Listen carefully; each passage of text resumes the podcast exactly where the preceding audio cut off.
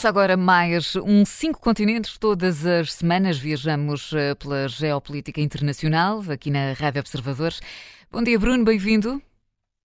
Olá, olá Catarina, olá André e saudações aos ouvintes. Hoje fazemos aqui um pequeno desvio e começamos em Portugal depois deste momento. É, porém, meu entendimento que a dignidade das funções de Primeiro-Ministro não é compatível com qualquer suspeição sobre a sua integridade, a sua boa conduta e, menos ainda, com a suspeita de prática de qualquer ato criminal. Por isso, nesta circunstância, obviamente, apresentei a minha demissão a Sua Excelência, o Sr. Presidente da República. A crise política rebentou, fez cair o governo, uh, fez cair o governo. Ora, vamos olhar para como é que esta situação está a ser falada lá fora. Bruno, esta demissão de António Costa, que é de, executivo, teve uh, muitos, ou teve assim um grande eco pelos cinco continentes? Sim, teve, e é evidente que é mau para, para a imagem externa do país. Ou seja, nós até aqui tínhamos uma imagem relativamente boa nos últimos anos, mas de baixo perfil. Uh, todas as notícias geralmente começam a perguntar isso. Por exemplo, o Economist, eu vou citar, uh, diz era uma história de sucesso europeia, o, o país tinha um crescimento económico forte, uma, um turismo a crescer muito, setores tecnológicos a desenvolver-se, portanto tinha passado uma certa imagem de atraso para, estou sempre a citar o Economist, para uh, um, um, um, país com atração para os investidores. Uh, agora também disse, evidentemente, que este escândalo de corrupção vai uh, lançar aqui uma sombra sobre esta, esta percepção e também sobre o próprio legado de António Costa. Eu percebo que em Portugal tudo isto é mais controverso e nós também estamos a viver os problemas da inflação, taxas de juros elevadas que tornam difícil perceber ou, ou, sentir que realmente a economia está assim tão bem, mas era muito esta a percepção.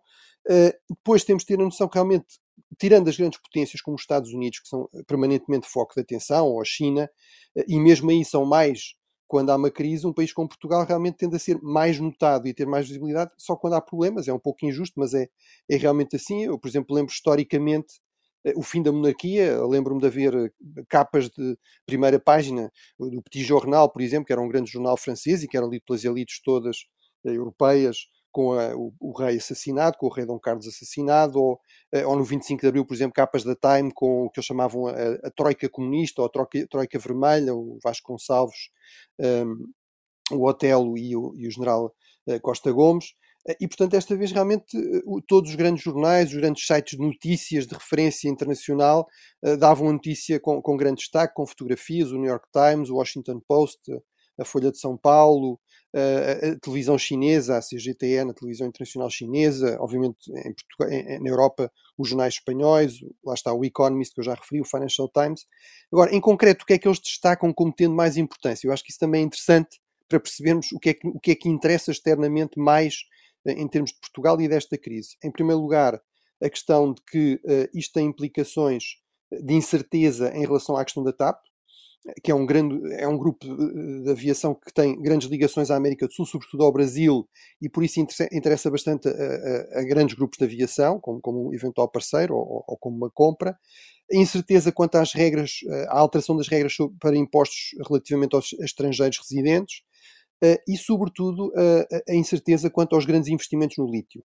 Uh, por exemplo, uma das grandes empresas que está a investir cá, que é a estrangeira, a Savana, caiu 20% na Bolsa de Londres, dizia-nos o Financial Times, veio anunciar, porque está obrigada a isso pelas regras dessa Bolsa, que não tinha, não havia ninguém acusado no quadro deste processo, que estavam a colaborar com a investigação, mas que estavam confiantes que estava tudo, que estava tudo bem, mas obviamente isto significa que a nível externo há esta preocupação. Portugal é visto na Europa, isso era referido também por vários destes jornais, como uma das chaves para garantir uma transição energética mais segura, para garantir alguns, sobretudo o lítio, destes chamados critical raw materials, portanto, estes novos, estas novas matérias-primas críticas Uh, tendo em conta a evolução toda da, da, economia e, sobretudo, a transição energética.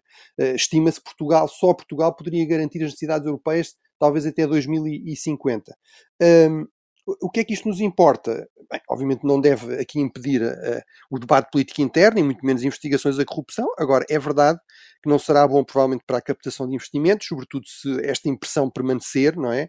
Se esta má percepção permanecer, uh, não só há a ideia do maior risco político, que vem associado à, à incerteza de eleições, há a ideia de que dessas eleições pode resultar também uma maior fragmentação partidária e governos de coligação mais fracos, e também esta ideia da, perce da percepção de corrupção, não é? Que, que, aparece aqui com grande destaque, e depois e ainda também a, a ideia, que também é destacada em várias destas notícias, de que uh, a justiça portuguesa é muito opaca e muito morosa, ou seja, as coisas não se resolvem, não são muito claras e não se resolvem com relativa rapidez, e isso também é mau do ponto de vista de quem quer investir, não é? Não é um bom cartão de visita para quem quer investir. Por último, há referência às implicações para o quadro da União Europeia, ou seja, é dado como quase certo que, Costa, que para, para António Costa isso significa o fim da possibilidade de ser presidente do Conselho Europeu e vários destes sites, por exemplo, o Político, que está baseado em Bruxelas, eh, que tem muito boas fontes eh, em Bruxelas, dava como certo que Costa seria realmente o próximo presidente do Conselho Europeu, se, como se previa nas eleições europeias do próximo ano,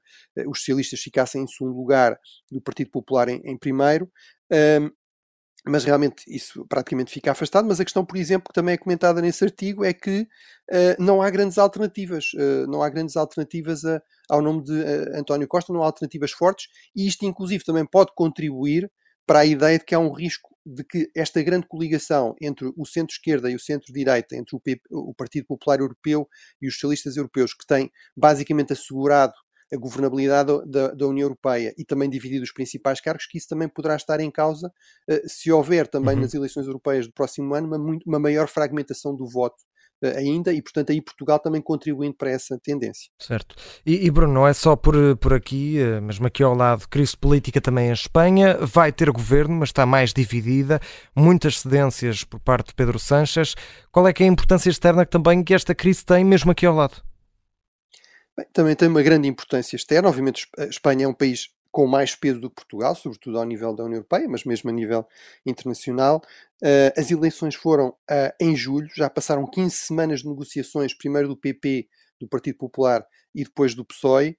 Aparentemente, finalmente haverá um governo, a partir de entre 15 e 16 será o debate no Parlamento e a posse. Se, não, se isso não acontecer, poderemos ter, teremos de ter eleições, portanto, se não houver governo até ao final de novembro, Poderá haver novas eleições em Espanha em janeiro, mas para já eh, aquilo que parece mais provável é realmente um novo governo de Sánchez. Agora, é eh, consensual que é um governo muito fraco, acossado, digamos, pela, pela direita, que, eh, no fundo, denuncia aqui as cedências excessivas aos independentismos, cedências que o próprio Sánchez, nomeadamente uma amnistia sem precedentes, que o próprio Sanches tinha eh, afastado completamente, até precisar disso para garantir eh, a viabilização do governo, eh, e acusado também pelos próprios nacionalistas. Os últimos a chegar a um acordo foram juntos, portanto, a ala mais radical do nacionalismo catalão. Ora, o seu líder, Puigdemont, que no fundo perdeu estas eleições nas urnas, mas depois ganhou um enorme protagonismo e poder na Secretaria, diz que, estou a citar, diferentemente da, legislatura anterior, Sanchez terá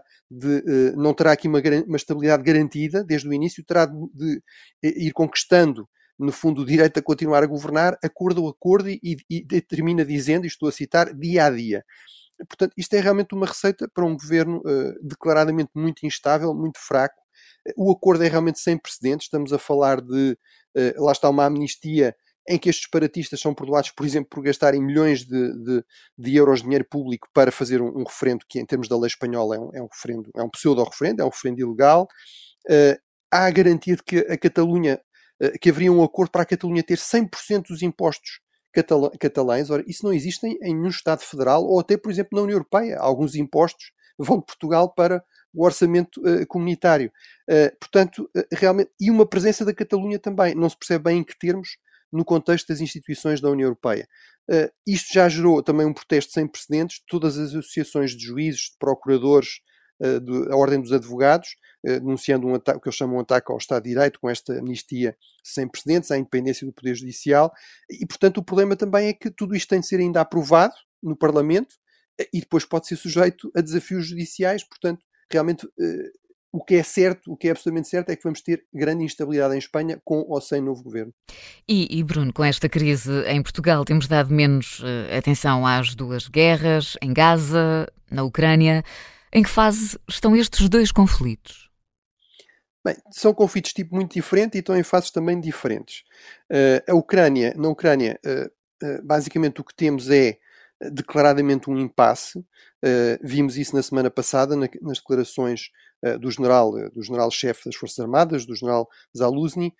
ora, isso gerou um problema interno, ou seja, tensões entre as fias civis e militares. O, o, presidente Zelensky e os seus próximos não gostaram dessa entrevista, acharam que era demasiado, se calhar demasiado franca, mas sobretudo demasiado pessimista, negativa, acharam que isso colocava em, em, em causa, uh, por um lado, uh, eventualmente a mobilização interna, a coesão interna, mas sobretudo também a diplomacia de guerra, a necessidade de continuar a conquistar apoios do Ocidente. Na verdade, como eu referi uh, essa nessa entrevista, o general utiliza esses argumentos para defender que se queremos mais ofensivas, mais, mais eficazes, é preciso mais apoios e menos linhas vermelhas artificiais mas a verdade é que claramente para Zelensky, para os seus próximos, a, a, a palavra impasse é uma palavra tabu. Eh, e, portanto, temem que isso, pelo contrário, leve à desmobilização, quer interna, quer do apoio ocidental. Eh, poderão ter algumas razões, por exemplo, na Itália, a primeira-ministra Meloni foi enganada por uns cómicos russos e reconheceu algum cansaço uh, de, em termos da ajuda à Ucrânia, mas também é verdade que a Itália foi sempre o país mais pró-russo dos países mais importantes no, no, contexto europeu e, apesar de tudo, também ainda não quebrou, eh, pelo menos publicamente, essa coesão.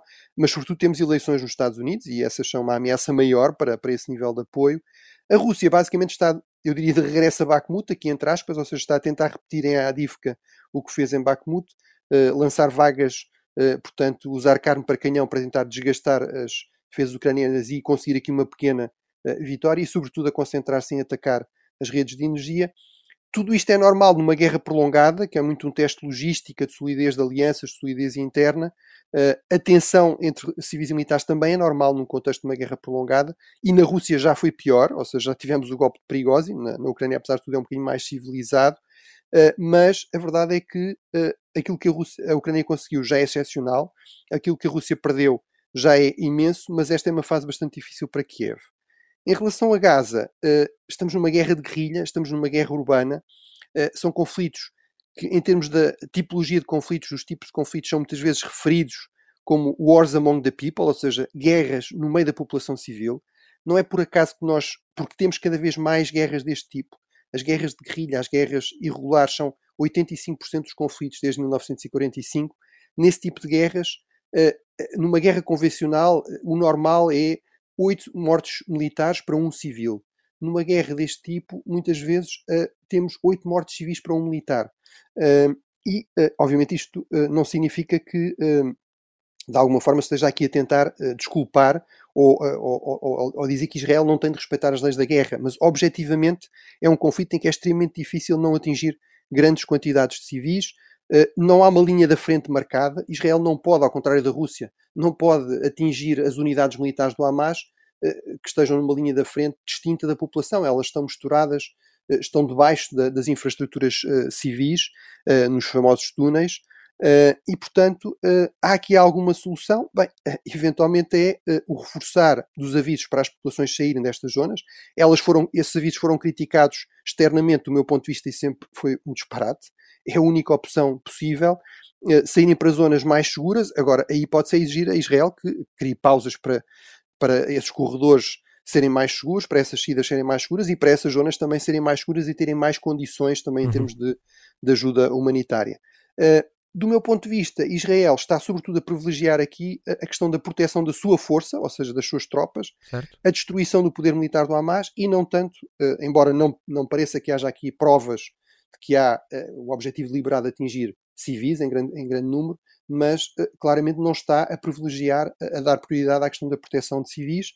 Uh, eu penso que se eles quiserem manter algum apoio externo, devem fazer algumas destas cedências, mas não estou certo que isso aconteça. Para mim parece-me claro que em Israel a prioridade neste momento é realmente não é o cessar-fogo, é atingir estes objetivos militares, é sobretudo destruir a estrutura militar do Hamas. Uhum. E Bruno, temos de, de, acelerar, temos três minutinhos até ao final. A, a, Ucrânia e Gaza estão um pouco esquecidas por cá, como, como aqui disseste. Vamos lembrar alguns conflitos que também são ainda menos comentados. Vamos falar brevemente de algumas guerras que deixaram muitos problemas, muitas vítimas, mas que estão também ali meio esquecidas e tiveram desenvolvimentos recentes, como são os casos da Etiópia, da Colômbia e também de Mianmar. Sim, já falámos da, da Colômbia na, na, semana passada, eh, como sendo um, um, um, conflito, uma guerra civil que causou pelo menos mais de 300 mil mortos, eh, mas que infelizmente tem uma pausa muito instável. Ora, nesta semana eh, houve incidentes muito sérios na capital histórica, numa das capitais históricas do, do velho Império Etíope, que é um dos grandes estados africanos, com mais de mil anos de história, Lalibela, a cidade das grandes igrejas cavadas na rocha, uma milícia que se tinha aliado às Forças Armadas na Guerra Civil anterior, contra os rebeldes de Tigré, agora que era suposto desarmar-se, entrou em combate com o exército.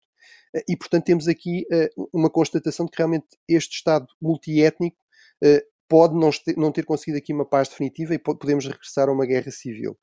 No caso da Colômbia, bem, é outro caso trágico, um conflito realmente esquecido. Um, um, jornalista colombiano dizia temos 50 milhões de vítimas de guerra neste país, que é a população toda, mas estamos a falar de décadas de conflito, 200 mil mortos, 7 milhões de deslocados, de refugiados, 50 mil reféns, pessoas que foram raptadas, e agora que parecia, com um novo presidente vindo da esquerda radical, até da luta armada, que tinha prometido a paz em poucos meses, que assinou um cessar-fogo realmente com o último grande grupo armado, o ELP.